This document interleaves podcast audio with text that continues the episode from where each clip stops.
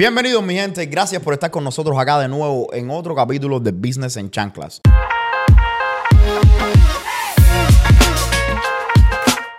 Como ustedes lo pidieron, esta semana tenemos de nuevo a la número uno, la que más sabe de mortgage en the Tree Estate Area. ¿Es verdad o no es verdad, Michelle? Bueno, más que Tri-State Area. Oh my God, so en Miami también estamos, ¿no? En la Florida, en Illinois, en Pensilvania, en Connecticut. Y, Wow. y voy por tres licencias más. So, En Cuidado. Italia, estamos en España, estamos en Cuba. So, ya usted sabe, si usted quiere comprar su casa o saber si en unos años va a poder comprar su casa, qué es lo que está pasando en el mercado, usted va a tener que escuchar este capítulo porque vamos a hablar específicamente, no de mortgage, porque hablamos la primera vez de mortgage, pero vamos a hablar de ventas, porque tenemos mucha gente allá afuera que son emprendedores. Un poquito de mortgage y, y mucho de venta, porque hay tantas personas que están en, el, en el giro de la venta.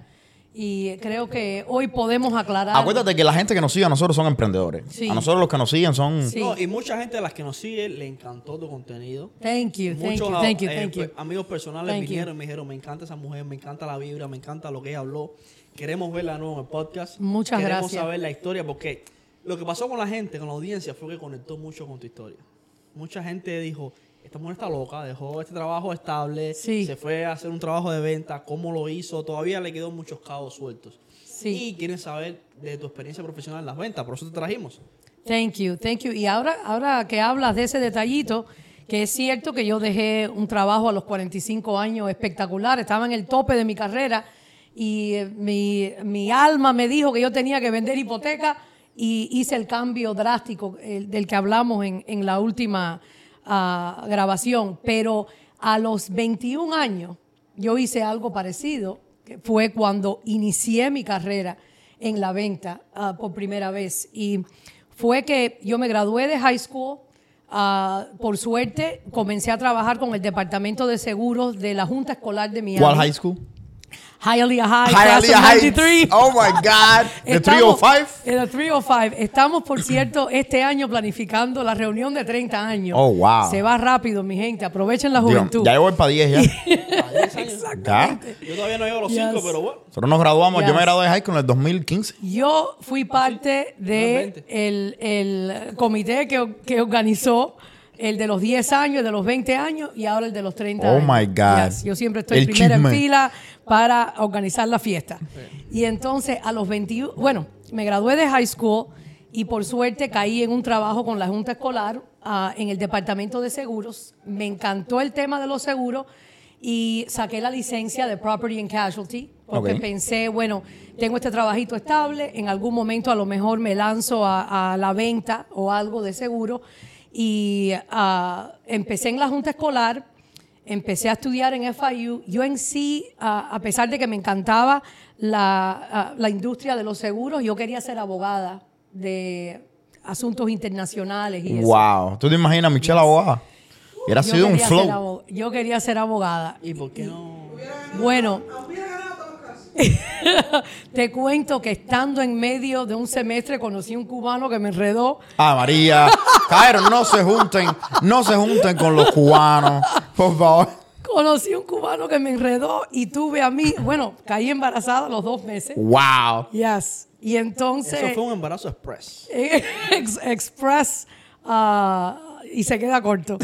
Y entonces, ah, imagínate, ah, creo que muchas personas van a poder identificar con esto porque a muchos nos ha pasado que tienes planes, ya tú ves tu futuro y de repente una sorpresa como esta. ¿Qué edad tenías? Yo tenía 19 años Cuando saliste embarazada. cuando salí embarazada.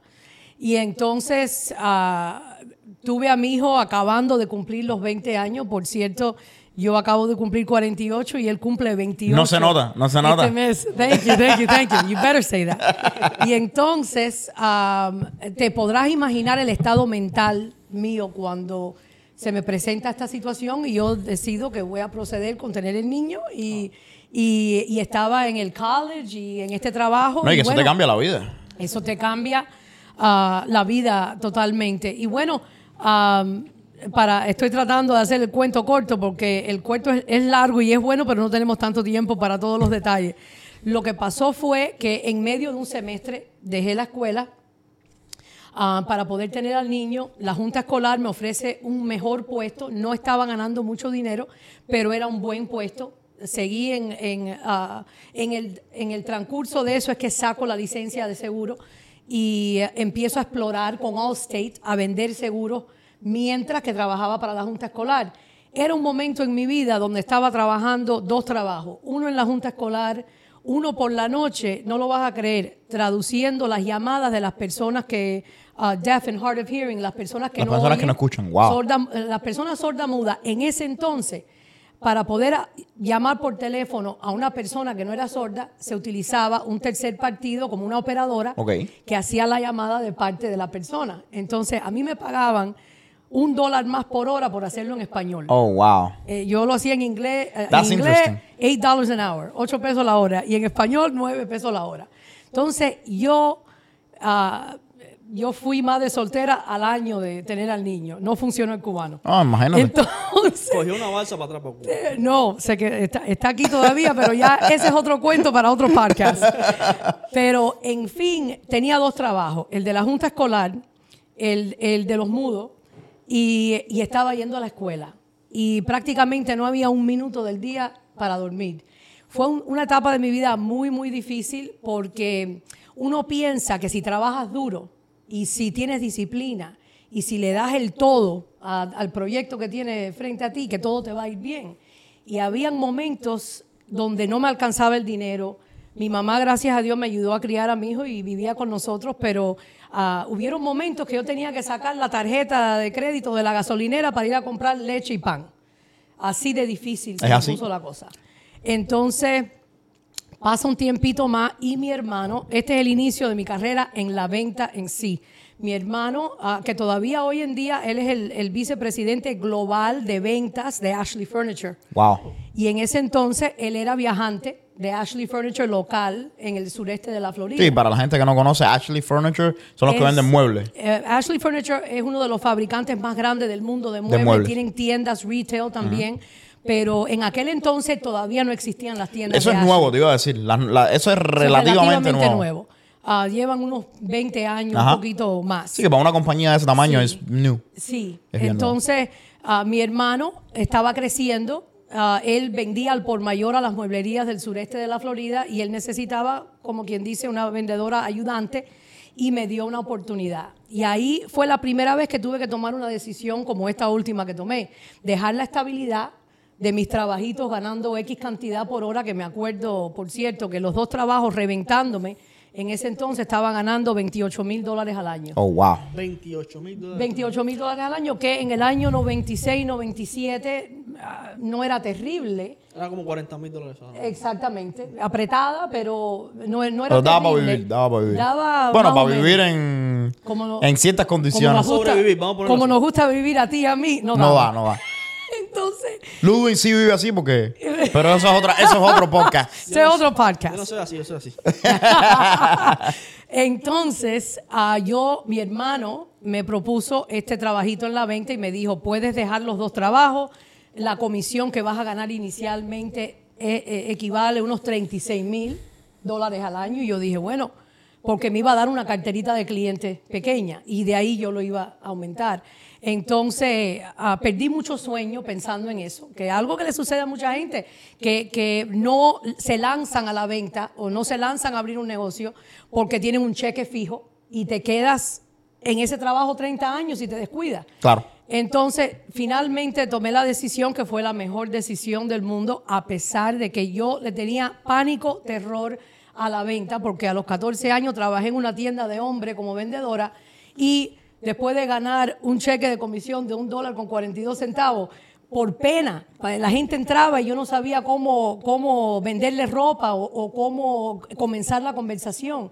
Yo no pensé que yo tenía alma de vendedora y me daba miedo la venta, pero estaba tan necesitada y estaba tan agotada de los dos trabajos y los estudios que lo dejé todo para enfocarme en el trabajo con mi hermano. Una pregunta, Michelle. Sí. Porque eh, yo creo que la vida de todo el mundo se basa en las decisiones que uno toma, especialmente profesionalmente. 100%. Amolda tu destino. Ajá. Ya. Y si tú miras para atrás ahora y ves a esta muchachita trabajando en, en el trabajo este de, de 9 a 5 y ves el- la decisión que tomaste, ¿volverías a tomar esa decisión? 100%. 100%. Yo, ah, yo soy de aquellas personas que cuando me presentan una idea que yo siento que puede ser una buena idea, yo necesito lanzarme porque la duda de lo que hubiese pasado, si no lo hago, me come viva.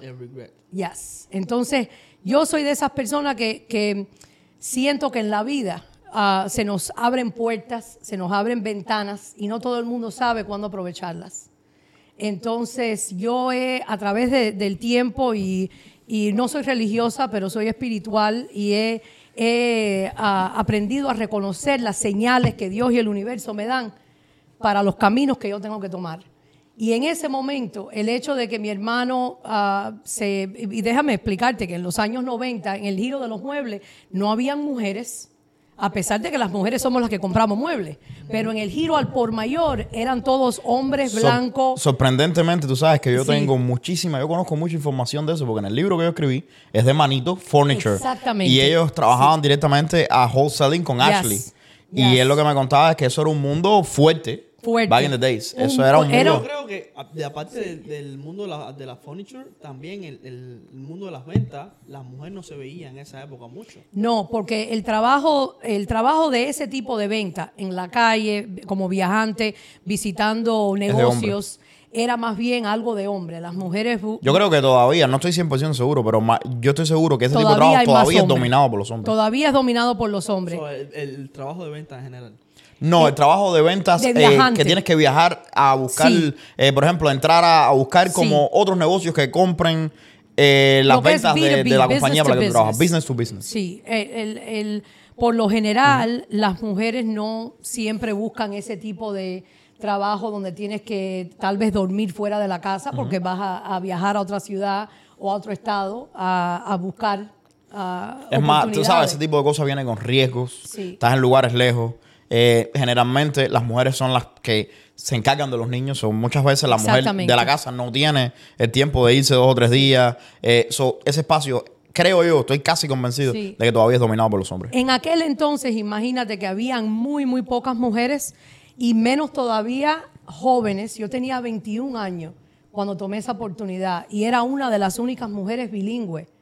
Ah, mi hermano era uno de los únicos hombres ah, hispanos, porque era una industria generalmente, es una industria generalmente controlada por generaciones de familias. Sí.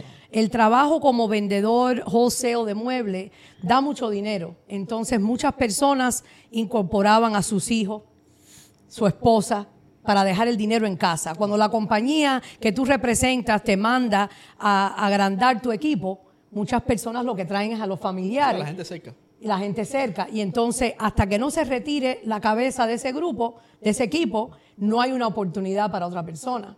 Entonces, No, y que la, la cartera de clientes yo creo que se hereda, ¿no? Se va pasando de se gente va en gente. exactamente. Aunque supongo que tuviste muy, muy buenas oportunidades ahí, porque yo lo pienso como dueño de tienda. Si yo estoy acostumbrado a que venga un hombre vestido de traje a darme el mismo speech cada vez que me va a vender un mueble, de pronto viene una muchachita bonita. Pero you'd be de surprised. 21 años. Y- Pero estaría sorprendido porque muchas veces es. pues hay veces que es una ventaja, pero yo creo que es una desventaja de cierta forma porque los hombres, en aquel tiempo sobre todo, no te toman, no te toman serio. Bueno, ahí es donde viene, excuse me, yes, está claro, pero ahí es donde viene la capacidad de cada cual, que ah, yo era jovencita y todo, pero yo siempre me he educado en lo que yo estoy vendiendo. Ah, como he, he vivido en un mundo entre hombres todo el tiempo, ha sido muy importante cuando soy la única mujer en la mesa que sepa lo que estoy hablando Claro. y que sepa llevar la conversación y hasta dominarla para que me respeten.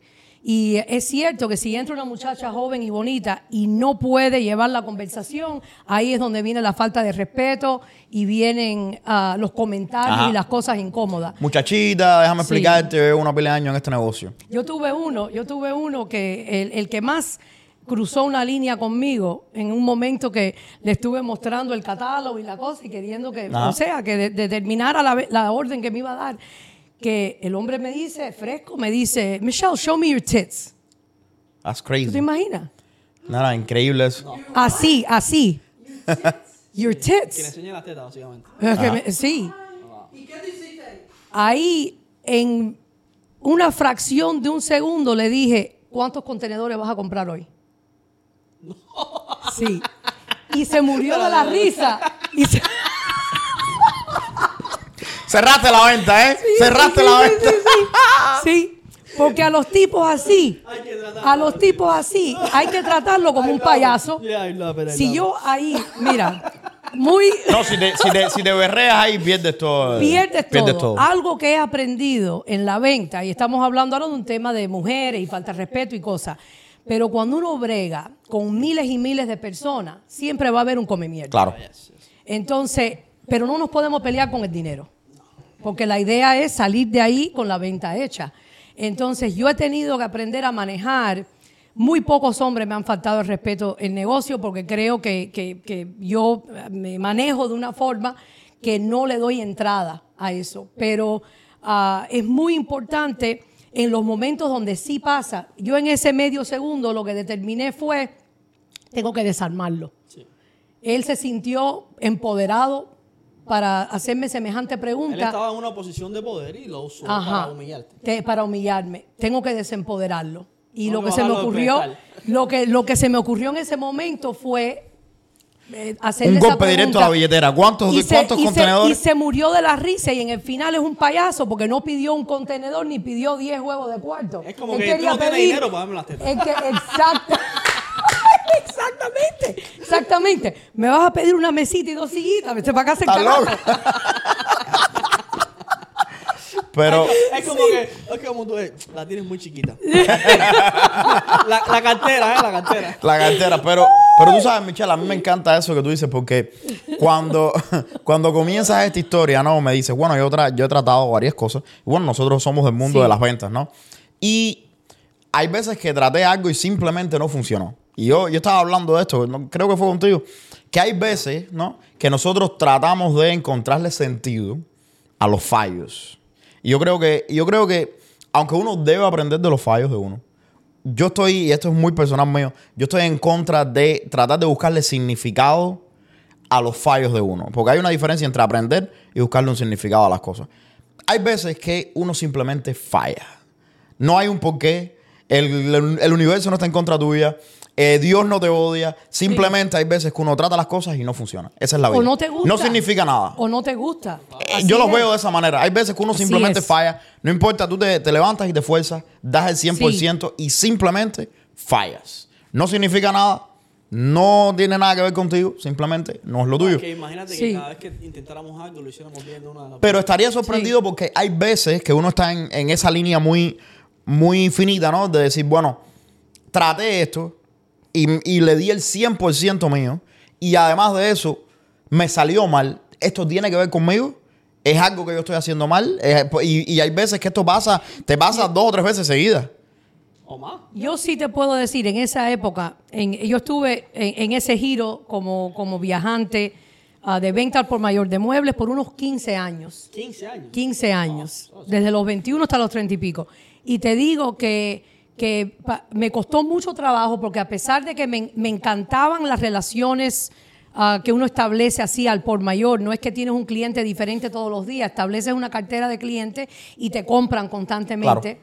Ah, ah, me, me gustaba esa parte del negocio, pero en sí la venta de muebles no me llenaba y no me gustaba. Entonces, en esos primeros 10 años, ah, hasta que me mudé para Nueva York, que seguí en ese giro aquí, pero en esos primeros 10 años a mí me costaba mucho trabajo tener disciplina, que es una de las cosas más importantes que quería ah, hablar con ustedes sobre eso hoy en particular, porque lo que, lo que prohíbe el éxito en la venta es falta de disciplina, falta de manejar bien el tiempo, ah, a veces el mismo ruido que tenemos en la cabeza, de todas las dudas que tenemos de uno mismo, ah, de sí mismo, es lo que, lo que evita que podamos dar el- un paso hacia adelante y ir desarrollándonos mejor en la venta, porque es un trabajo donde no reportas a una oficina de 9 a 5, no hay una lista de cosas que tienes que hacer en el día. Se, mayormente uno tiene que saber cómo manejarse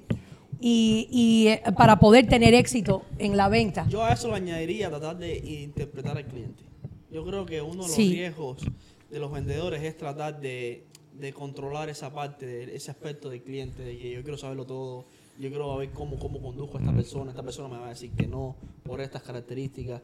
Y la verdad es que como vos te sientas a hablar con una persona, es una persona igual que tú, Sí. hace las mismas cosas que tú y tiene los mi- mismos intereses que tú o parecidos. Sí. Si tú le hablas natural, si tú le hablas calmado, con conocimiento de tu industria, esa persona tiene un gran, una gran posibilidad de que te compre. A, a- a- a eso quiero añadir que si estudias tu producto y tu industria lo suficiente para entender qué problema le resuelve tu producto y tu servicio al negocio de esa persona, yo en todo tipo de producto o servicio que yo he vendido, yo entiendo el valor de lo que yo le estoy presentando al cliente y, y no, no le entro con, con historias de que yo soy la mejor vendedora, que yo me he ganado tal premio. Eso no le importa a nadie. Al cliente le importa qué problema tú le vas a resolver con tu producto o tu servicio. Y si te tomas el tiempo para entender eso, no, nunca vas a vender nada. Vas a llegar, vas a ser un amigo y ese amigo te va a comprar porque va a entender que tú eres la clave a la Es- es- solución de su problema. Es bueno que tú dices eso, porque yo siempre digo que el que tiene un amigo tiene un negocio.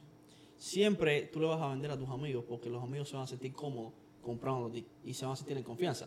Y Brandon, el otro día, tuvimos un realtor que para mí el muchacho tiene muy, muy buenas ah, social skills. Ya. Se conduce muy bien. A mí me encantó la No, forma eh, que- déjame decirte, cuando ese hombre entra dentro de una habitación y lights up. Attention, yeah. Él tiene muy, muy, muy buen um, communication skills, eh, habilidades de comunicación excelentes. Y es realtor. Es realtor. Y sí. ven acá porque ustedes no me lo han presentado. Te dije, lo vamos, lo vamos, te- no te adelante, no te adelante, que, que tú estás invitado a algo que te vamos a decir. darle adelante a la Mucho, ok, ok, ok. Pero él decía algo parecido. Él decía, cuando yo me siento a hablar con un cliente o cuando yo me siento a, a- a esa primera impresión con una persona que no sé, que todavía no sé si es un cliente o no, yo trato de que esa persona no haga negocios con mi producto o, o con mi industria, sino que haga negocios conmigo, que confíe en mí, que se vuelva mi amigo, que se siente cómodo, que se sienta cómodo hablando conmigo en, en el environment que estamos. Yo creo que esa es la, la- la parte cero de una, de una venta. Claro que sí. Hacer sentir a la otra persona cómoda. Eh, y, y de- y que identifiquen contigo, pero muy importante que tú sepas cuando vas a entrar a esa reunión, que tú entiendas qué solución tú le vas a proveer a ese cliente. Porque si no, si no entras con un plan, con una estrategia, entonces todo lo estás dejando en el aire para que se resuelva solo y eso no, eso lo aprendí cuando llegué aquí a vender en Nueva York. En la Florida, yo llegaba a, a- a- a- o sea, a punto de linda, joven, bilingüe y la salsa se vendía sola. Pero llegando aquí a Nueva York, aquí te comen los tiburones. Sí. Quiero que me hables de eso, quiero que me hables de los negativos, porque yo... Aquí el mercado es mucho más fuerte. Sí. Y no todo el mundo ah, trata los negativos de la misma forma. Y yo sé que a veces los negativos te pueden tumbar una carrera completa. ¿Cómo tú tratabas con los negativos en este mundo de la, de la furniture? de Bueno, cuando llegué, el, el- el equipo número uno de Ashley del país en ese entonces me ofreció la oportunidad de venir para acá. Y, y para mí era una oportunidad increíble. Y yo dije, bueno, con los 8 o 10 años que llevo en la Florida, con la misma compañía, voy a llegar allá y va a ser súper fácil. Pero llegué aquí y ese equipo, en ese entonces producían unos 50 millones de dólares al año en venta. En venta. Y era nada más una división de Ashley Wow. en lo que era Nueva York y New Jersey. Y ah, ellos me dejaron, ellos me dieron la cartera de cliente que me tocaba a mí y me dejaron operar de la manera que yo operaba. Y yo tenía que mandarles un reporte todas las semanas de, de dónde yo iba y qué yo hacía. Y como yo no, nunca había trabajado así y nunca tenía como un día agendado con ciertos clientes que voy a ir a ver, yo sabía en la Florida cuáles eran los clientes que me compraban y yo aparecía y hacía la venta, crecía el territorio y, ah, y no me molestaban. Mi hermano y luego el otro jefe que tuve no me molestaban. Y así estuve 8, 9, 10 años. Llego aquí y esos americanos ah, me dijeron a, las semanas de estar aquí, dijeron, nosotros pensábamos que estábamos trayendo al equipo una persona con experiencia y que sabe lo que está haciendo y tú lo que has hecho hasta ahora es vender a, a- punto de personalidad y de que tú llegues y tú crees que te van a dar órdenes, que te van a dar los pedidos. A nosotros, si este año se produjo 40 millones, el año que viene tenemos que producir 50. ¿Cómo tú vas a asegurar que este equipo va a crecer con esa manera de operar? Y bueno, con decirte que me, me derrumbaron completo y me volvieron a construir. Fue uno de los tiempos más difíciles mentalmente, emocionalmente, ah, porque me sentí, me hicieron sentir inútil, me, al mismo tiempo de, de- ese tipo de manejo ah, militar, porque hay personas que, te man- que, eh, en, en management, en el manejo de un equipo, son militares, otros son más suaves. Ellos eran militares. A lot of micromanaging. a lot of micromanaging. I don't like that. Y, y déjame pintarte el panorama. Yo vine sola para acá con un niño de 10 años. Entonces, yo no podía dejar, yo no podía ser derrotada. Yo no Sí, no podía- había, no había espacio para fallar. no, había mucha gente en la Florida que pensaban que yo iba a venir seis meses y me iba. Tú sabes que mucha gente, nadie, que- cuando la gente no tiene el valor de hacer las cosas que uno tiene el valor de hacer, en, en- en vez de desearte bien, a veces lo que desean es verte fracasar para decir, te lo dije. Te lo dije, claro. Y entonces a mí eso no me lo iban a hacer. Ah, y Y- cada, y- cada la- cada ladrón juzga por su condición. La gente Sí. piensa que porque ellos no son capaces, tú no eres capaz. Exactamente. Y bueno, ah, yo no podía, yo sabía que ese ruido, ese ruido andaba en el ambiente, yo no podía regresar a la Florida, no podía fracasar. Y mi hermano ya era una persona súper respetada en la compañía, menos todavía podía defraudarlo a él de que el, el equipo número uno que me trajo a trabajar con ellos regara por ahí eh, que, que yo no servía para nada. Mi- Michelle, déjame hacerte una pregunta. Sí. Hablaste ahorita de que me, que me quedé con eso. Hablaste acerca de disciplina, ¿no es verdad? Sí. Para uno, pa- para las ventas, porque por ejemplo, ustedes hablaron de muchas cosas de las ventas, Sí. pero para que tú veas, yo que estaba en venta por mucho tiempo, yo tengo un concepto diferente. Quizás es por el tipo de productos que yo vendo, Y el tipo de, de- de industria también. Pero para mí las ventas, las ventas es un juego de números. Tiene que ver todo con números. Todo es con más con números. menos con personalidad. Y te Todo explico. con números. Y te explico por qué. Yo, em, ha sido mi experiencia. Que tú puedes ser el mejor vendedor del mundo. Tú puedes ser el tipo más carismático. Tú puedes ser lo que tú quieras ser. Pero al final del día todo va a los números. Mientras más personas reciban el pitch tuyo de tu venta, mientras más personas tú hables, Sí. más ventas hay. Eh, eh, es así. 100%. Simplemente es Pero así. eso es una disciplina, Rolando. Y ahí es donde entra es la disciplina, Y ahí es donde entra la disciplina porque Sí. lo otro es más de el carisma y también un poco la disciplina de convertirte en eh, la Sí. persona que tú tienes que ser eh, con el conocimiento que tú tienes que, que tener. Pero, pero la disciplina se trata de los números, ¿no es verdad? ¿Cómo llegamos a los números que queremos? ¿Cómo hacemos esto? 100%. Háblame un poco de cómo tú usas, De- cómo te eh, mantienes déjame- disciplinada, porque es difícil. Déjame decirte, déjame decirte, eh, en, en cuestión del negocio de los muebles, ¿cómo se traduce eso que tú dijiste de número a ese giro? Que, fue. y después te voy a Sí. explicar por qué, para interrumpirlo, para que se quede la idea ahí, yo parcialmente estoy en desacuerdo con eso. Y te voy a explicar después con él. Yo estoy de acuerdo por una parte, pero por otra parte estoy en desacuerdo. Ok. Y eh, te explico qué pasó cuando llegué aquí, que, que cambió todo y que me ayudó a trabajar de una, de una manera más eficiente ah, para lograr los números, ¿no? Ah, este equipo me, me mostró, aparte de que obviamente si yo estaba visitando dos, tres clientes al día, obviamente que si visito siete o diez, Probabilidades. eh, hay más probabilidades. Aparte de eso, ah, me, me enseñaron qué es lo que necesita el mueblero, el dueño de una mueblería. Los pies cuadrados que él tiene en esa tienda le producen, ah, dependiendo de qué tantas veces él venda los productos que él tiene en esa sala de exhibición. Entonces, ah, el sistema de Ashley, eh, eh, ellos fueron uno de los primeros en automatizar el sistema para yo poder ver qué es lo que vende el cliente con más frecuencia. Y basado en esos datos, yo poder llegar al cliente y decirle, mira, tienes esto y esto y esto en la sala de exhibición, pero vamos a cambiarte esto con esto. Este es un número uno que se vende en el área y tú no lo tienes, etcétera, etcétera. Claro. Y por ejemplo, yo tenía que determinar si ese cliente me compró 10 mil dólares en un año, basado en todos esos datos que yo tengo a mi disposición, cómo yo lo voy a llevar a, a 15 a 15 mil al año o a 20 mil al año. Y eso con la matemática, ¿Qué le puedo aportar yo para alterar esos números? Por eso te Exactamente. digo que estoy parcialmente en desacuerdo con Pero no entiendo por qué. Te voy a explicar. yes. Yo también eh, empecé mi carrera en este mundo de la venta, lo hemos hablado. No puedo hacer muchos cuentos porque Porque ya Yo pasé sabes, por la oficina de. Ludwig en Barcelona. Entonces, cuando yo entro a este mundo, yo, yo tocaba puerta a puerta. Eh, no era un trabajo fácil porque la gente, menos con mi acento en España, la gente me decía sudaca, me, me decía un millón de cosas.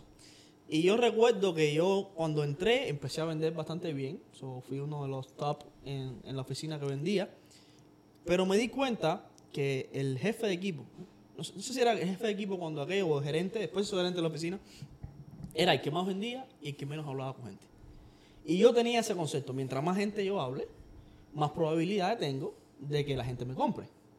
Y después entendí que sí, que es verdad. Mientras, por eso te digo que estoy parcialmente en acuerdo contigo, porque mientras más gente tú hables, más probabilidad tienes de mejorar tu speech, de, interactuar con más personas y tienes más posibles clientes. Pero esto, como era puerta a puerta, habían vendedores que se hacían seis manzanas, siete manzanas y cerraban tres contratos. Y esta persona hacía un edificio y salía de ese edificio con 10 contratos. Y yo dije, güey, pero un momentico. So, tú me estás diciendo que hay personas que hablan con 100 gente al día y se hacen tres contratos. Y esta persona hace un solo edificio que puede tener, no sé, 30 personas y hace 10 contratos. Aquí algo de las probabilidades está fallando. Y la razón es que los números tú los puedes alterar con muchos factores Claro. externos. Las probabilidades yo las entiendo. Mientras más gente habla, por número, por matemática, tienes más probabilidades. Esa es la regla de oro de las ventas. Pero un buen vendedor sabe mirar los números. Oh, Y dice, si yo hablé con 100 personas y 3 me compraron, le estoy vendiendo mi, mi 3%. ¿Cómo yo puedo hacer? ¿O qué le puedo añadir yo a mi speech, a mi cliente, a mi información, a lo que esté haciendo, para en vez de convertir un 3%, convertir un 20%? No, O definitivamente. convertir un 50%. Eh, Sí, no, no, a ver, que el calibre de vendedor que tú seas va a influir la cantidad de la No, venta. y- y es Pero eso no afecta que al final del día, eh, de nuevo, ese vendedor que hacía un edificio y vendía 10 contratos, quizás si hiciera 3 edificios, vendiera 30 contratos.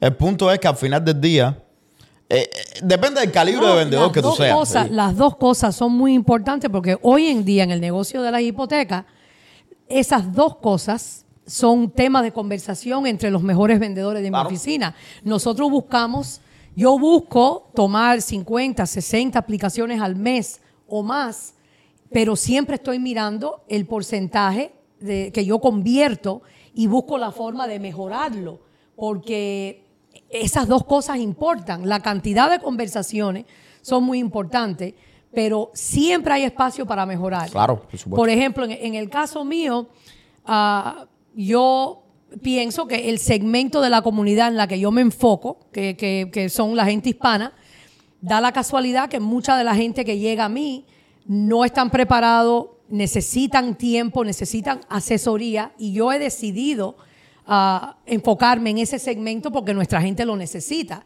Si yo estuviera bregando con los millonarios de Manhattan, mis Quizá números cambian. los números fueran diferentes y la cantidad de conversaciones menos.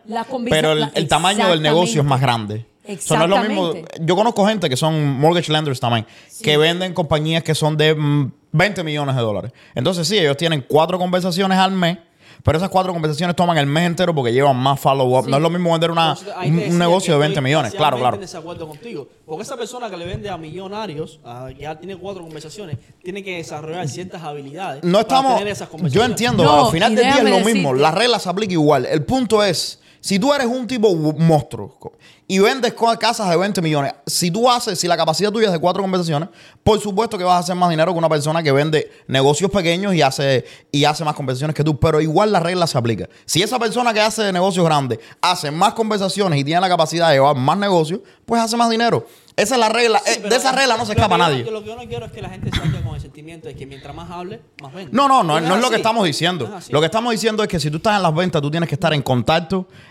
con. Siempre hay el número. Lo que más trae ventas en todos los negocios es volumen. Ahora, Sí. el tipo de negocio que tú, que tú eh, estés haciendo, el tipo de vendedor que tú seas, esas son cosas que afectan los números. Pero lo que más, lo que todas las compañías allá afuera miden siempre es el volumen de ventas. Eso no cambia nunca en ningún, en ningún tipo de venta. Yo estoy de acuerdo con los dos porque los dos puntos son muy importantes. Y les voy a dar Pero un no me han respondido mi pregunta.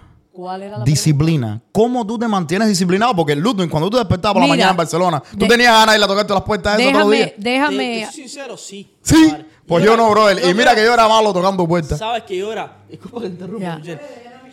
Sí, no estamos Tres cubanos en un No se puede, no se podcast, puede. eh, no se puede. Eh, especialmente estos dos. cuando empieza- Eso es un desastre. Pero te voy a decir porque. y- Este podcast va a ser de dos horas, no Y importa. estábamos hablando de eso antes. A mí me gustaba, yo cuando me levantaba, me gustaba llegar a la oficina. Porque yo sabía que cuando llegara a la oficina, me iban a, me iba a poner en ese, en ese espacio. Como había vendido bien el día anterior, me iban a aplaudir. A todo el mundo le gusta Eh, claro, claro, claro. Me iban a aplaudir, me iban a, a dar un poquito de elogio y yo iba a salir para la calle a comer. Vuelto loco. A comerme el mundo. Sí. Y ese sentimiento a mí me gustaba, Sí. So, yo me levantaba a mi día y estaba loco por llegar a la oficina. Corría por el metro, corría. Yo me levantaba fire. Y me gustaba hacer eso. Bueno, yo te hice el cuento, yo, Sí. yo, no, yo no iba tocando puerta por puerta, yo tocaba edificio, la palma de la mano la cogía así, los timbres los tocaba completo y decía el pitch y entraba para el building a venderle a todo el mundo. Yo cuando subía a un building era... Wow. Me, me Yo, sentía bien. yo odiaba tocar puertas. Yo vendía calderos Royal Prestige Oh my God. en, en- en Long Island, New York. Y yo me acuerdo que nos íbamos por la mañanita aquí un domingo. Salíamos en un carro, una pila de vendedores, y nos poníamos en un, en un supermercado que había en Westbury, Long Island. Abajo un frío. Y yo me acuerdo que yo andaba con un Blackberry que se me moría cada cinco minutos porque no tenía batería. Lo había comprado en 80 pesos. y poníamos un display de los... Nosotros éramos un poco más estratégicos. Porque vender caldero también es algo que no es una necesidad. Y los calderos son de mil dólares. Es una locura. Entonces nosotros poníamos un display al frente. Hablábamos con el supermercado. Poníamos un display, le pagábamos 50 pesos a alguien del supermercado, poníamos una mesa con todos los calderos. Entonces cuando la gente pasaba, yo tenía que ir a donde estabas tú y decirte, hey, ¿quieres jugar una rifa que nosotros tenemos? Que es un raspadito, tú raspas. Y si ganas algo, te ganas algo de la mesa. Pero tienes que ponernos tu información para poder jugar. Y los raspaditos estaban trucados, no importa lo que sea que tú raspabas, siempre ganabas algo. Pero lo que ganabas era una cuchara, que, era, que la compañía las daba gratis. Una, una cuchara de, de eso. Y entonces eso nos hacía a nosotros recopilar un día entero 200 eh, informaciones de las personas. Y entonces después íbamos para la oficina a hacer call call. Llamamos, llamábamos, llamábamos, llamábamos, llamábamos y hacíamos los appointments para ir a venderte a tu casa. Pero eso tomaba muchos recursos. A veces que simplemente había que ir a un... Y es incómodo. Ajá, a veces teníamos que, no teníamos eso y teníamos que simplemente ir, tocar la puerta en un edificio y empezar a tocar puertas. A ver, tiene un momento para hablarte de, de- de cómo mejorar tu salud, de cómo es, porque nosotros vendíamos filtros de agua, eh, sartenes, te estoy hablando de una locura, una locura que yo, pero yo odiaba eso.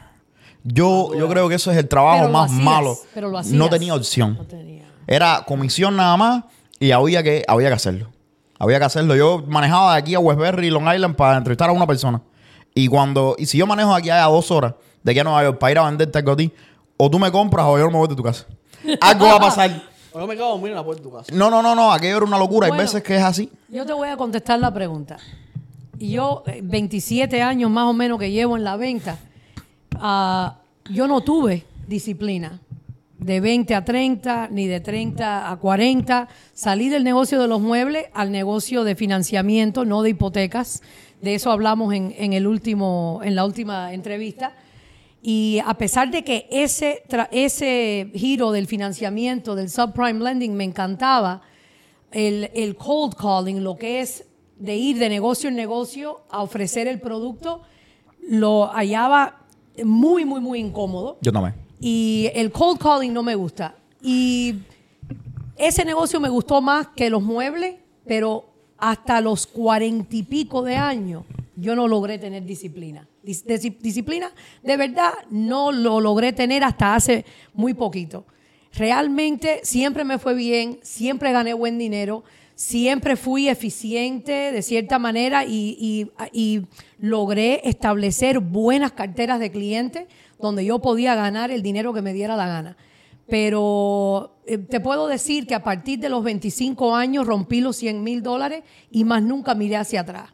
Nunca gané menos que eso. Nunca he regresado. Nunca he regresado. Creo que cuando llegué a Nueva York por un tiempito, cuando la crisis económica del país, creo que gané 85 mil, 90 mil un año o dos, pero de ahí para arriba. No, no, ah, nunca he ganado mal, pero por falta de disciplina No más. no gané más y no tuve más éxito y no llegué más lejos, a pesar de que he ganado bien. Ahora, ¿qué pasa? Que cuando llegué yo siempre supe que el giro de las hipotecas era lo que me llamaba. Nunca pensé que iba a tener la disciplina que tengo hoy en día. Ahí creo que hablé de esto un poquito en la, en la última reunión que tuvimos aquí en el podcast, que la obligación, me encanta ayudar a las personas, me encanta ayudar al cliente a lograr el sueño americano de la primera propiedad, de la segunda, de comprar una propiedad de inversión, etcétera. De tener tantas conversaciones pendientes y tantas personas a quien le debo un resultado de una revisión de su expediente, eso es lo que me levanta temprano todas las mañanas, porque sé que si no utilizo cada minuto del día de manera eficiente, no voy a poder cumplir con todas las personas que, que Tengo- dependen de mí. Tengo una pregunta para ti acerca de eso. Vamos a, vamos a centrarnos en el día de nosotros, ¿no es verdad? Sí. Porque nosotros los otros días yo estaba hablando de esto en un video y la gente no entendió lo que yo dije. Eh, cuando tú estás haciendo, llevando a cabo tu semana, ¿no es verdad? Yo me imagino que tú eres una persona que siempre está ocupada, siempre estás corriendo para aquí y para allá. ¿Cómo tú priorizas? ¿Cómo tú usas? ¿Cómo tú priorizas las cosas que tienes que hacer de una forma de que la semana tuya es una semana productiva? ¿Y cómo tú sabes que tu semana es una semana productiva? Muy buenas preguntas. He aprendido en Bond Street Mortgage con los, los dueños que son salvajes en la venta y para llevar el nivel de producción que tienen ellos hay que manejar el calendario de una manera tan estratégica que uno que no vive de esta forma cree que es imposible. Claro. Um, está el concepto ABC, A-time, B-time, C-time. A-time es el tiempo que tú le dedicas en el día a la venta de tu producto o tu servicio. B-time es el tiempo que tú le dedicas a las cuestiones administrativas, los emails, a preparación para una presentación, etcétera. Eh, Cosas que no son vender. Es el B-time.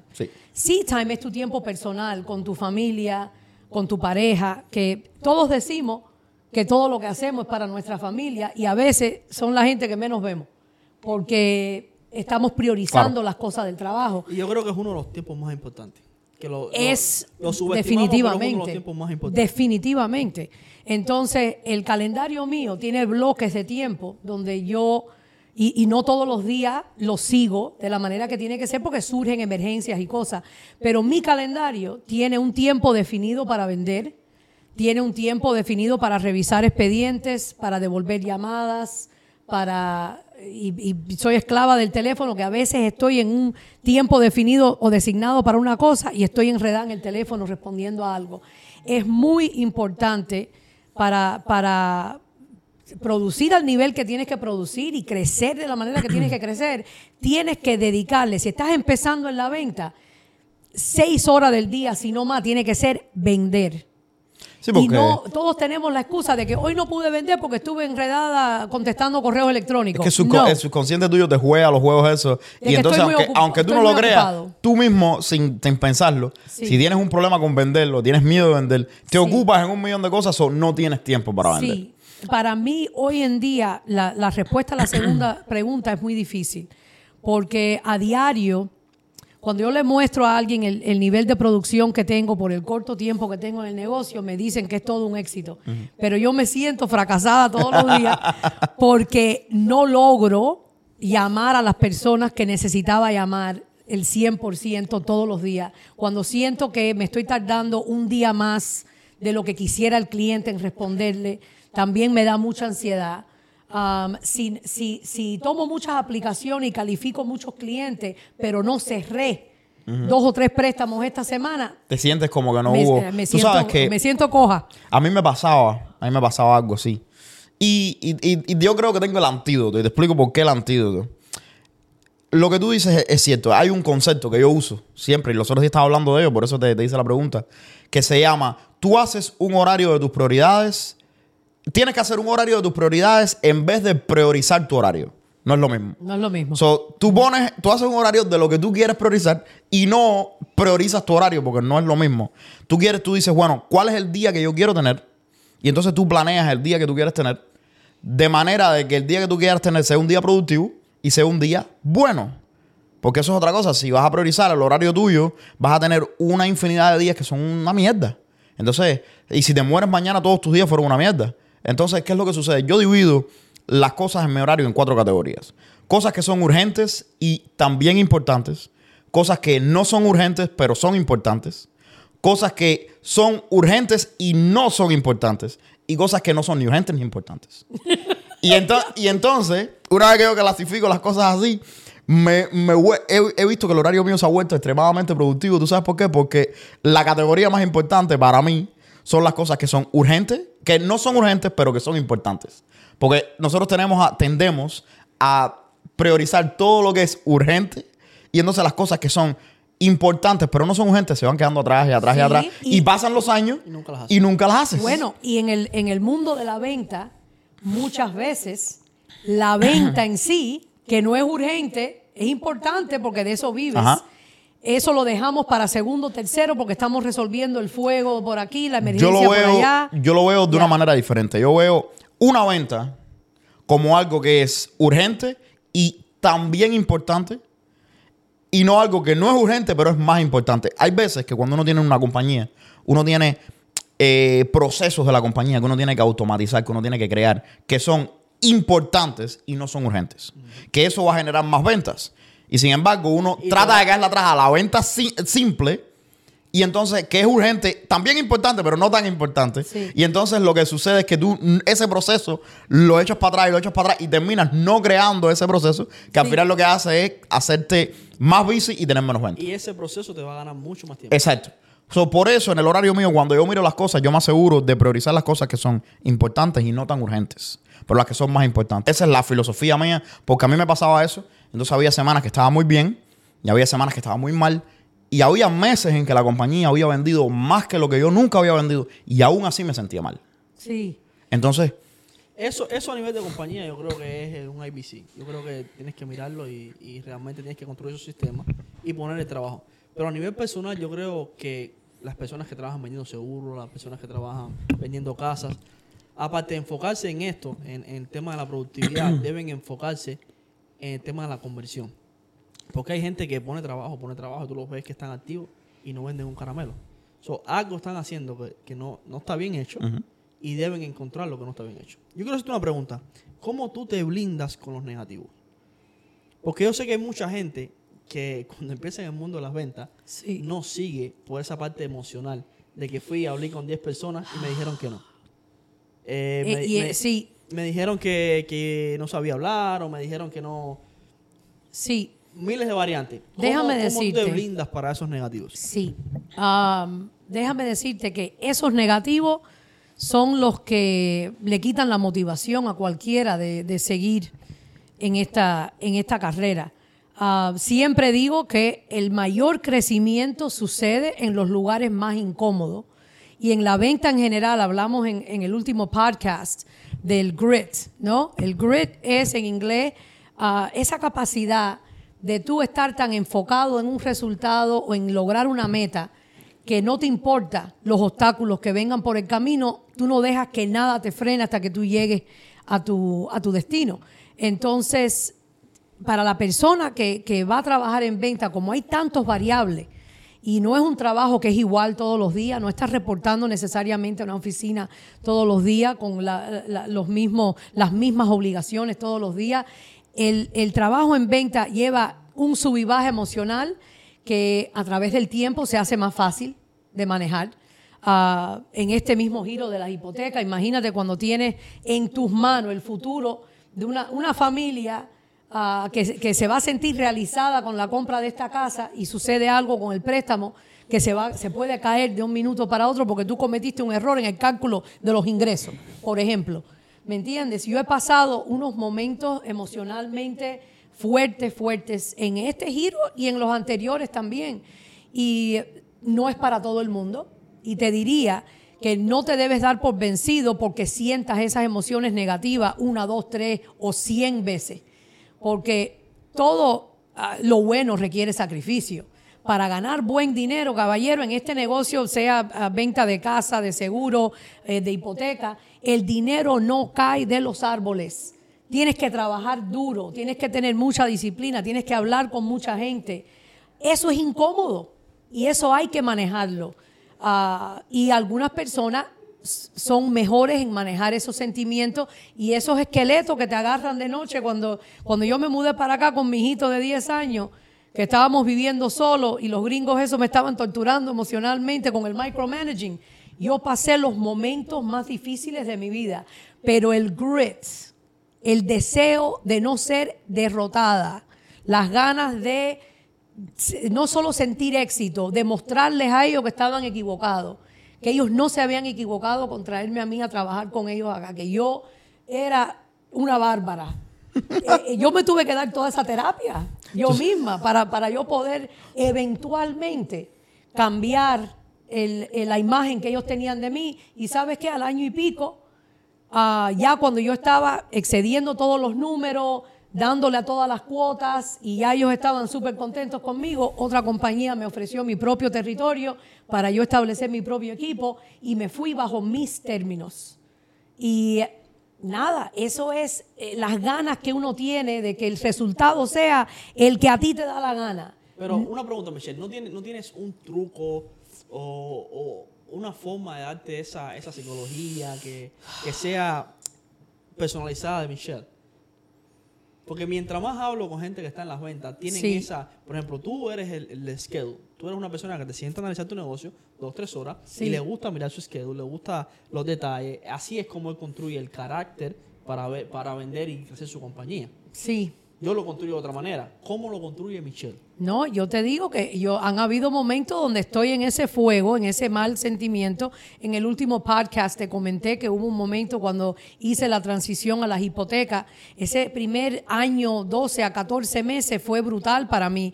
Y tuve muchas veces donde yo me encerraba en el baño a llorar y a gritar dentro de una toalla para porque mi familia no podía ver esa parte de mí porque yo de la puerta para afuera ah, soy el pilar, la, la mujer que tiene todo el control del mundo, the Wonder Woman. Wonder Woman no llora. Entonces, pero, pero eh, van a haber momentos difíciles. ¿Cuál es, ¿Cuál es la solución? Mirarte en el espejo, coño, y decir, tú eres eh, el bárbaro de la película. Tú puedes con esto. esto hay, hay personas en el mundo que están pasando por algo mucho peor.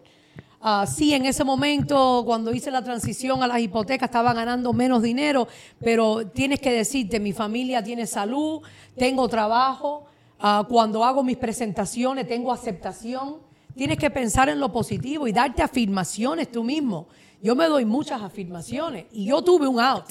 Porque pasando por ese mal momento, yo les hice el cuento a ustedes que el dueño de la compañía que yo dejé me ofreció no en una, en varias ocasiones. Todavía hoy en día, si yo quisiera regresar, si estos intereses siguen subiendo y tuviera que regresar, tengo ahí ah, para dónde ir. Pero no, no.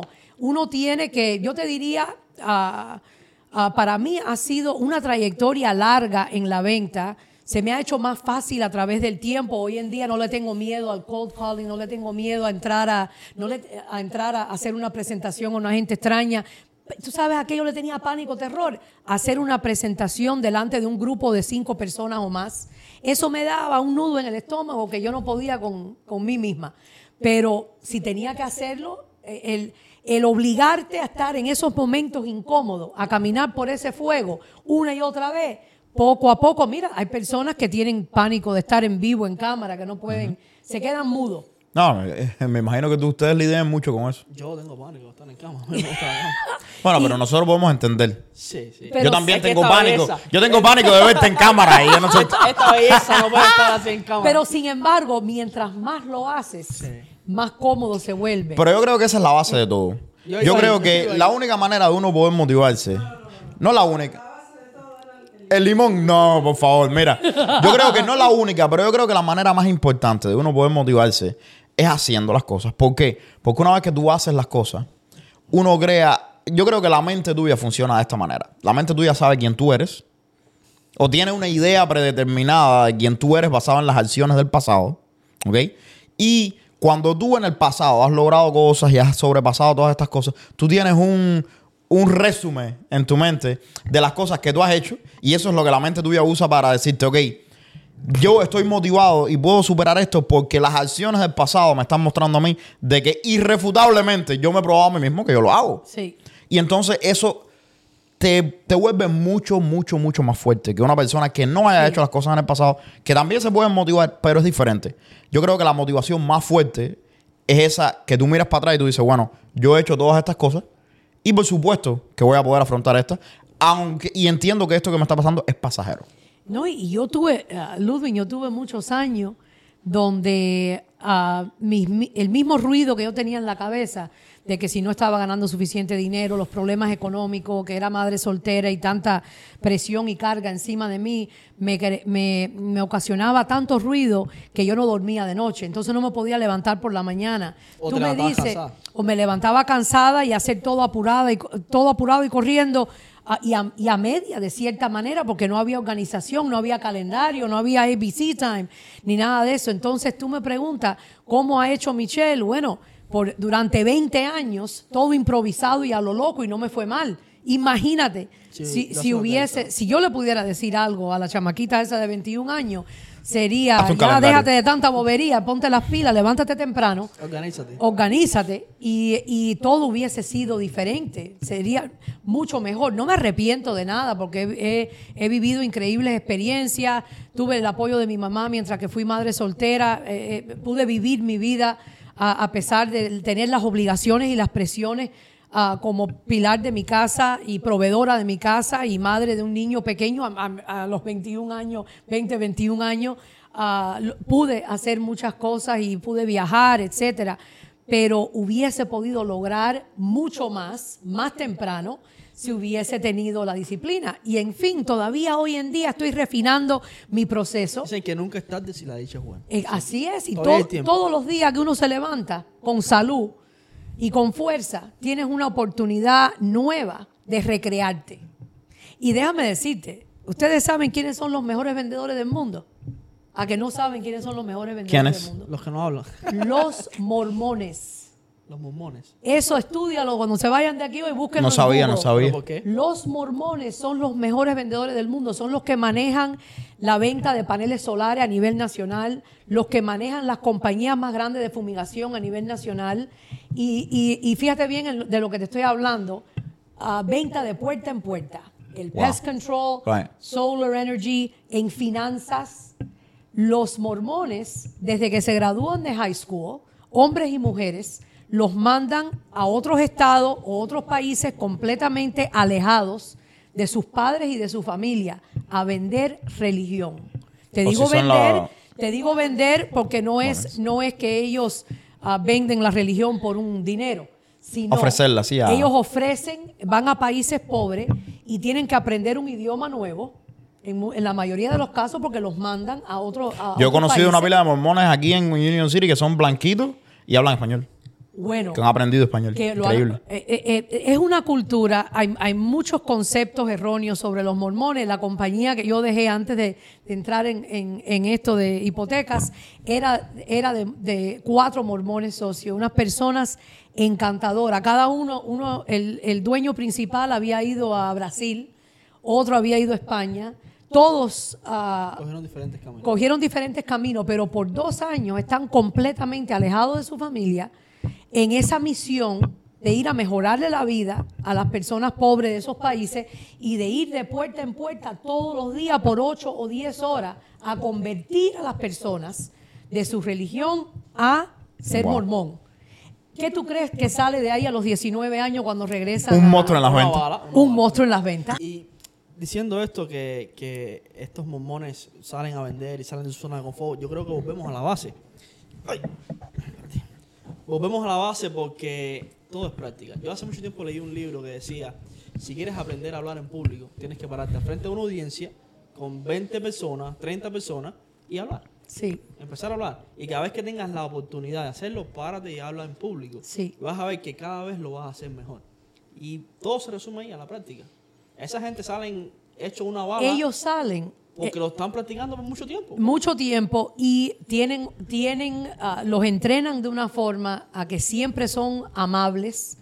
No importa que si eh, le abren la puerta y lo mandan al carajo, ellos te responden con una sonrisa y con cierta amabilidad. Ellos no se desvían de la manera en que ellos presentan. Y te digo que si todo el mundo aquí en esta área tiene experiencia con un vendedor de paneles solares, la mayoría son eh, equipos que mormones, por ejemplo, no todos son mormones, pero, pero, pero los que dirigen esos equipos de venta, la cabeza de esos equipos de venta son mormones y entrenan a muchachos jóvenes y los traen de afuera para que vayan de puerta en puerta a, a presentar.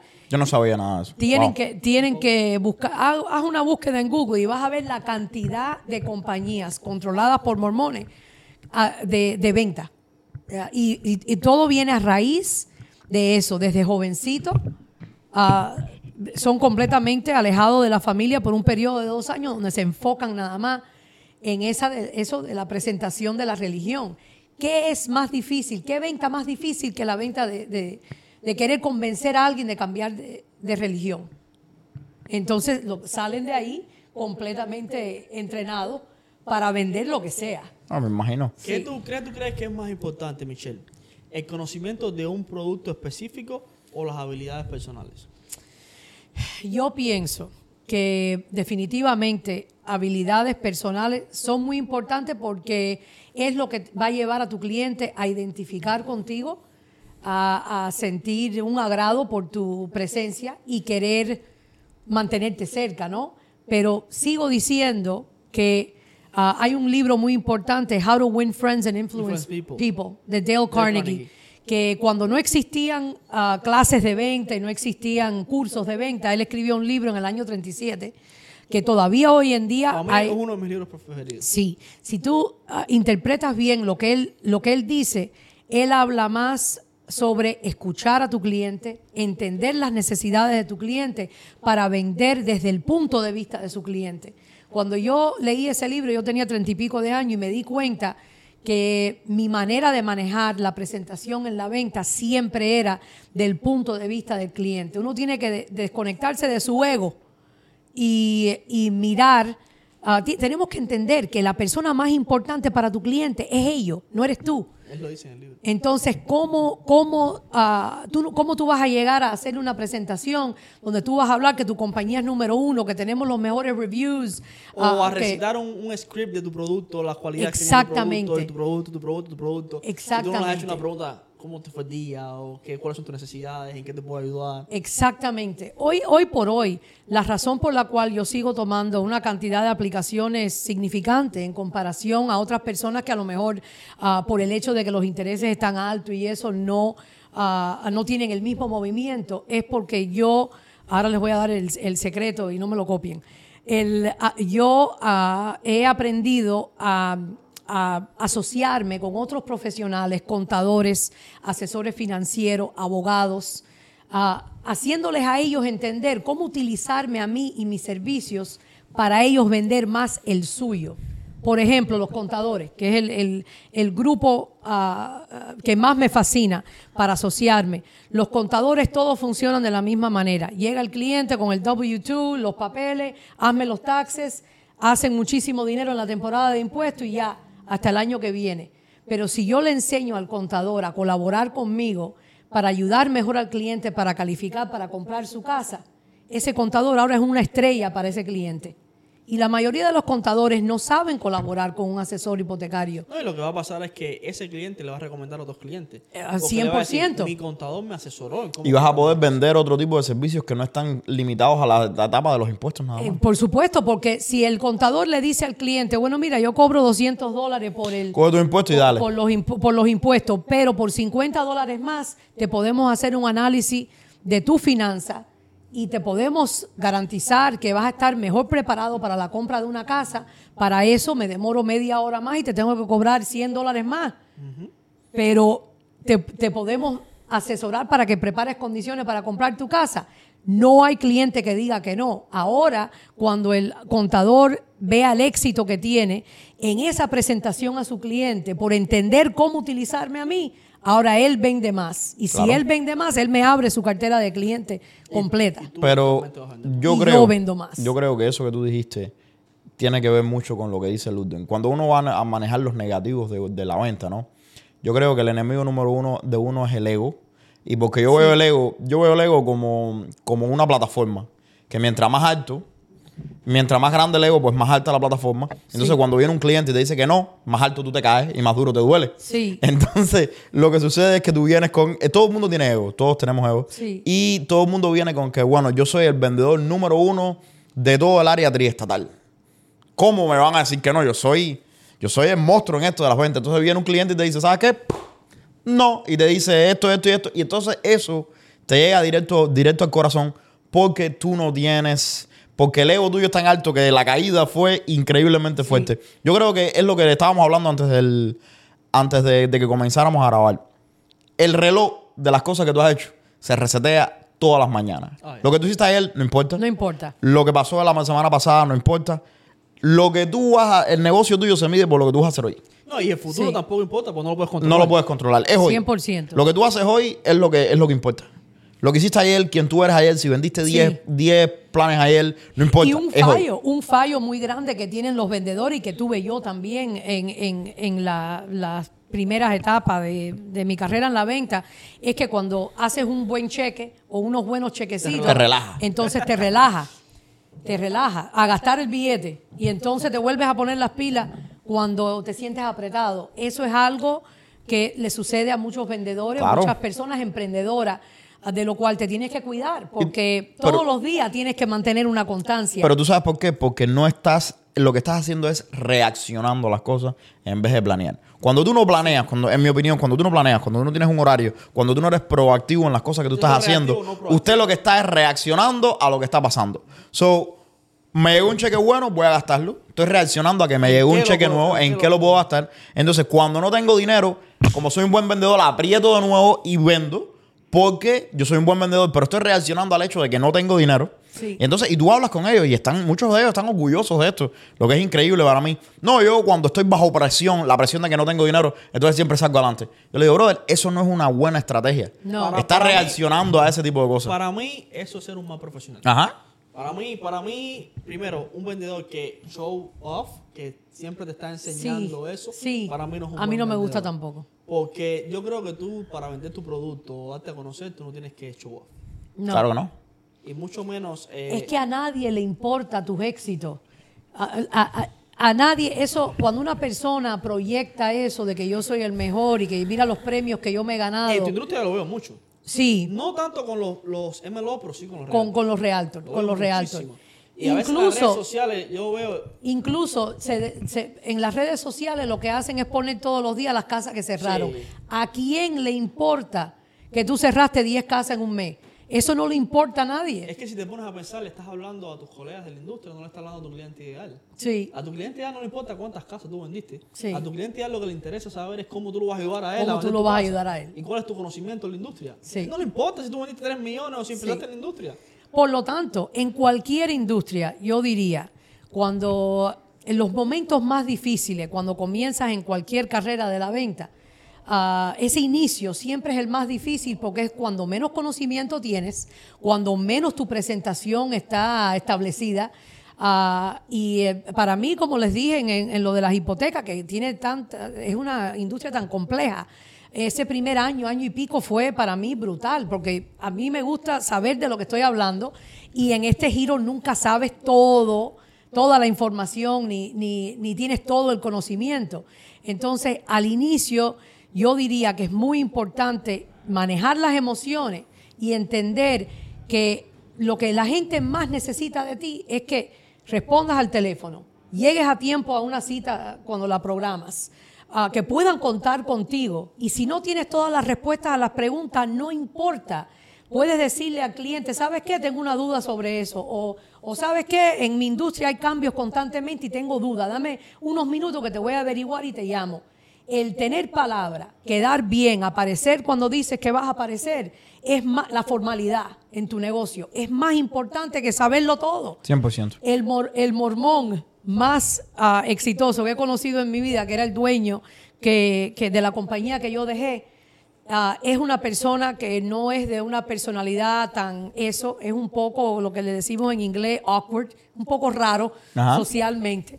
Am, siempre decía que la persistencia le gana Al talento. al talento y la sabiduría por encima, Por de, encima todo. de todo, claro. Le, le- Y le él- hace una brecha a una carrera. Yes. Él era, él hace, el cuento de él es, es algo increíble y uno de los cuentos favoritos es que la- la- los padres de la esposa de él decían que él no servía para nada y que, ella no debía casarse con ese muchacho.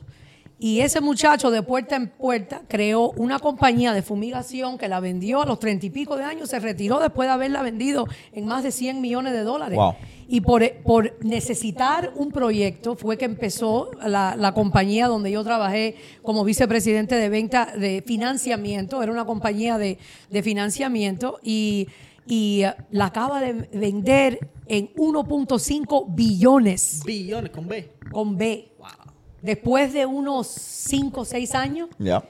Y eh, el inicio de ese hombre era puerta en puerta. Cuando él se retiró de la fumigación, que comenzó esta otra compañía, ellos eran cuatro socios.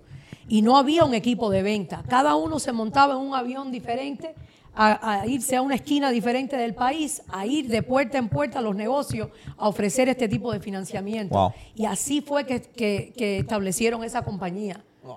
Ah, Lo que quiero decir con eso es que no hay un camino corto a lo bueno y al billete grande. No hay un camino corto. Hay que tener el, el valor de a puro sudor y sangre. Como que dice dicho, pay the cost to, to be, the, boss. Mi papá decía eso Y siempre. Eso, eso mucha gente no lo entiende. La Sí. gente piensa que tocar una puerta, eh, hablar de tu producto, cerrar una venta, es cosa como que te baja el estatus, como que es algo denigrante. como Imagínate algo estos malo. tipos multimillonarios no tener pena de... En ese entonces la compañía estaba funcionando a base de fax, en el 2014.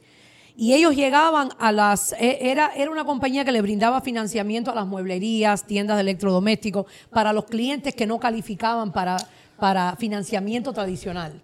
Eh, es un list own, un programa list own. Mira, Ludwig, eh, Y- es así. Y llegar, para terminarte el pensamiento, era lle- llegar a tiendas donde habían mejores programas más fáciles de utilizar, pero por tener el cara a cara con el cliente y decir, mira, tienes que empezar con fax, pero de aquí a seis meses vamos a tener una tecnología que va a ser mejor que, la- los demás. Y así le fueron dando oportunidades. ¿Ves lo que te estoy diciendo? Es que al final del día uno no puede juzgar a la gente que está delante de ti por lo que hace o por quizás por el método que están usando para hacerlo. Porque como misma gente que hacen billones de dólares tocando puertas. Yo conozco gente, yo, este- yo he tenido la, la desdicha, desdicha de cierta forma de sentarme a hablar con personas que ganan una fracción de lo que gano yo y me miran a mí como que ellos no tienen idea, no, y y entonces me miran como que "Uf, yo soy... Y yo me quedo... Yo estoy en el Olimpo. Ajá, y yo me quedo... y tú eres un simple mortal. Y yo me quedo como que. ah, ok, ¿tú me entiendes? Porque al final del día, eso es lo que. La vida es de percepciones, ¿no? Y uno Sí. es percibido por lo que uno proyecta. Pero, pero Michelle, primero que todo, quiero abrirte la invitación. Porque vamos a estar, estamos, estamos curralando algo, como dicen los cubanos. Vamos a hacer una mesa que, ojo, no va a ser ni redonda, ni va a ser roja. tiene que ser va a ser una mesa cuadrada azul. Porque yo no me siento en ninguna mesa redonda. Ok. Ya yo se lo dije a Ludwig. Lo vamos a sentar en una mesa redonda. No, no, no, Yo no, te prometo. Puede que sea ovalada, pero redonda no. Ya. Yo desde O Cuba. puede ser Cuba- y de metal. Ajá. Mira, yo desde Todo Cuba. puede ser percepción. Él la va a ver ovalada, pero en pocas vamos a decir que es redonda. Mira, Ya. yo de Cuba, desde que me fui de Cuba, yo juré que no me sentaba más nunca en una mesa redonda. Ok, La mesa redonda es para Cuba, aquí no. Entonces, ¿qué es lo Ya. que vamos a hacer? Vamos a traer a ciertas personas. Brandon está invitado, queremos invitarte a ti. Y vamos a tener un panel, un panelito, vamos a tener un traguito. ¿Entiendes? Y vamos a tener un panel para hablar de ventas y un poco más de estas historias porque a la gente les encanta. Yes. Y tenemos muchos emprendedores allá afuera que tú sabes, la economía hoy por hoy está, está fuerte. Hay mucha gente que, que se las está viendo fea, como digo yo. Y le hace falta un poco escuchar estas historias para que se den cuenta de que no es algo. eh, el universo no está conspirando para que tú falles. No, Eh, la todos vida es hemos así, las pasado cosas se ponen duras, todos, todos sentimos eso. Y, y la invitación está abierta, so quiero que vengas. I'm here. Man, eh, tú sabes que si tú me Pero- invitas, yo estoy aquí. Pero ven preparada, porque ahí nos vamos a alar el pelo. Nos vamos a interrumpir unos a los otros porque vamos cuando nos juntamos los hispanos. Vamos a gritar. Ya. vamos a Yo no, yo soy muy fino de siempre. estás invitada, pero además de eso, antes de irnos, ¿quieres, quieres hacerle, hazle una pregunta fuerte para que la gente se lleve algo de tarea? Tú, yo, cuéntame. Haz la pregunta, hijo de mi vida. Este hombre se quedó así, mira. Así como se quedan los clientes cuando tú le vas a vender algo. Yo sé que impresiono, pero. No, Michelle, postproducción o las personas que están atrás de cámara, que un día las vamos a sacar para adelante de cámara. Ya. Son muchas. Mira para atrás como hay gente de atrás. Eh, quieren hacerte la pregunta de cuáles son las tres habilidades más importantes que debe tener un vendedor. Las tres habilidades más importantes Habilidades slash técnicas, porque pueden ser técnicas también. Claro, claro, definitivamente, y lo, y lo he dicho anteriormente, muy importante la disciplina, Disciplina, y el, ma- el manejo del tiempo. Schedule. So, disciplina, time Disciplina- management, di- disciplina y time management que van, junto y junto. Ahí eso Van- va van uno y uno. juntos. Esa Ok. es una. van juntos. Porque si tú no tienes disciplina es muy difícil hacer time management. Eh, por supuesto, por supuesto. Pero, pero disciplina requiere levantarse temprano, aprovechar bien el día. ah, y el, el time management y la disciplina, el manejo de tiempo y disciplina van, van juntas esas dos cosas, definitivamente.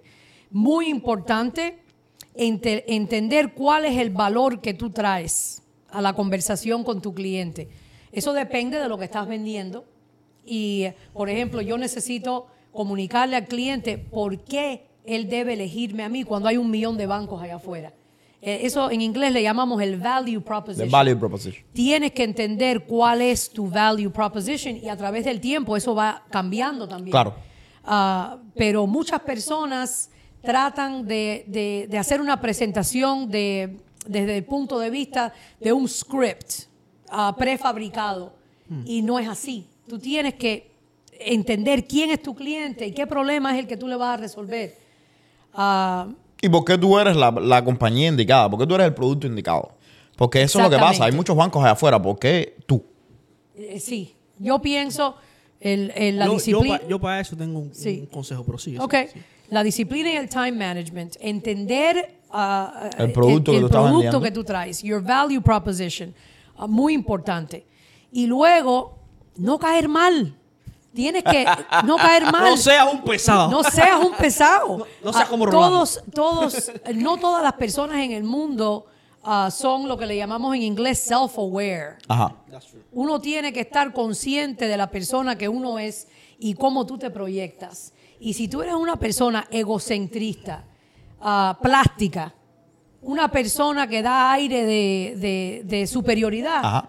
eso es algo que en 30 segundos La eh, persona lo va a captar y no le la va a persona gustar. lo capta y no, y aparte que cuando estás trabajando en venta, que muchas veces quiere decir que estás entrando a un lugar y tienes cuestión de segundos para impactar tu energía. tu- yo, yo equivalo esto que hacemos nosotros a, a- a la, la presentación, por ejemplo, es el equivalente de un show. Claro. La energía que yo traigo es- tiene que ser contagiosa. Es que las personas ven lo que tú, lo que tú proyectas. Sí. Es la percepción. Na- nadie quiere hacer negocio con una persona bostezando. No, Ni con una persona que está sentada o No. recostada en un buró todo el día. O recostada en una pared. exactamente. La gente quiere hacer negocio con la gente que cuando entra en un cuarto la energía dice, me gusta esa energía. Parece un millón de Sí. dólares lo que entra por ahí. La- eh, entonces, eso es un concepto ya más abstracto, ¿no? Que no es algo que, que se enseña. Se puede enseñar un poquito. Pero si tú eres una persona, porque hay, hay muy buenos vendedores que son introvertidos y que son personas shy Right, right. y personas que, que no son esa, esa personalidad todo el tiempo. ah, Todo el mundo tiene su estilo de venta. Pero, pero eh, tienes que darte cuenta que si tú te dedicas a la venta, tu energía, tu tono de voz, ah, tu manera de expresarte impacta a, a- a la persona que tienes delante. Y eso es un concepto que no todos lo tienen presente todo el tiempo y es muy importante. Si tú caes bien, te van a dejar seguir hablando, Claro. te van a invitar a que regrese, te van a decir, yo, por ejemplo, cuando a mí me dicen no, yo no lo tomo como no, yo lo tomo como no ahora Maybe. mismo. Maybe. Not right now. Not right now. Yes, yes, porque algo, si yo entendí después de la conversación contigo que yo no te pude resolver tu Ok. problema de hoy, yo te voy a hacer 100 preguntas para entender mejor qué es lo que tú necesitas y cuando te agarre la próxima vez, Voy a, ahí voy a vamos asegurarme de que pueda negocio. resolverte el problema. Exactamente. Yo con eso tengo una anécdota, le voy a hacer una anécdota rápida antes que se nos acabe el tiempo. Cuando yo tocaba puertas, sí. la mayoría de la gente cuando tocas puertas te va a decir que no. Sí. 80%, Sí, porque 90%. lo agarraste de sorpresa. Porque sí. Dejarte hablar. Ellos te van a decir, no lo quiero, muchas gracias, Sí, vete de mi puerta de mi casa. Estoy ocupado, estoy haciendo otra cosa. Esto no es tiempo para ti. Y mucha gente ni te abre la puerta. Mucha gente te abre la puerta. Una- cierra y ya. No, no, tú tocas la puerta y te abren una rendijita. No quiero.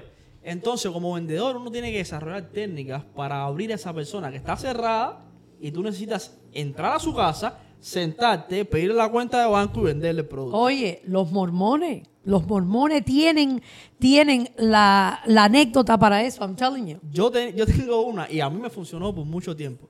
Yo cuando tocaba las puertas, la mayoría de la gente me abría así, me abría escondida. Y yo en vez de ahí soltarle speech, de mira mi mantenimiento, mira lo que hago, vengo a esta compañía, número uno, yo no hacía nada de eso. Yo cuando él me abría así, yo estaba por supuesto pegado a la puerta, yo me separaba de la puerta, que él no me viera. ¿Y qué tenía que hacer? Abrir la Abrir. puerta. Ya se me está abriendo. Y ahí yo le empezaba a hacer preguntas positivas. ¿Usted tiene electricidad en la casa? Sí. Un ejemplo que te pongo, ¿no? Eran otras preguntas. ¿Usted tiene microwave? Sí. ¿Usted tiene esto? Sí. ¿Usted tiene lo otro? Sí.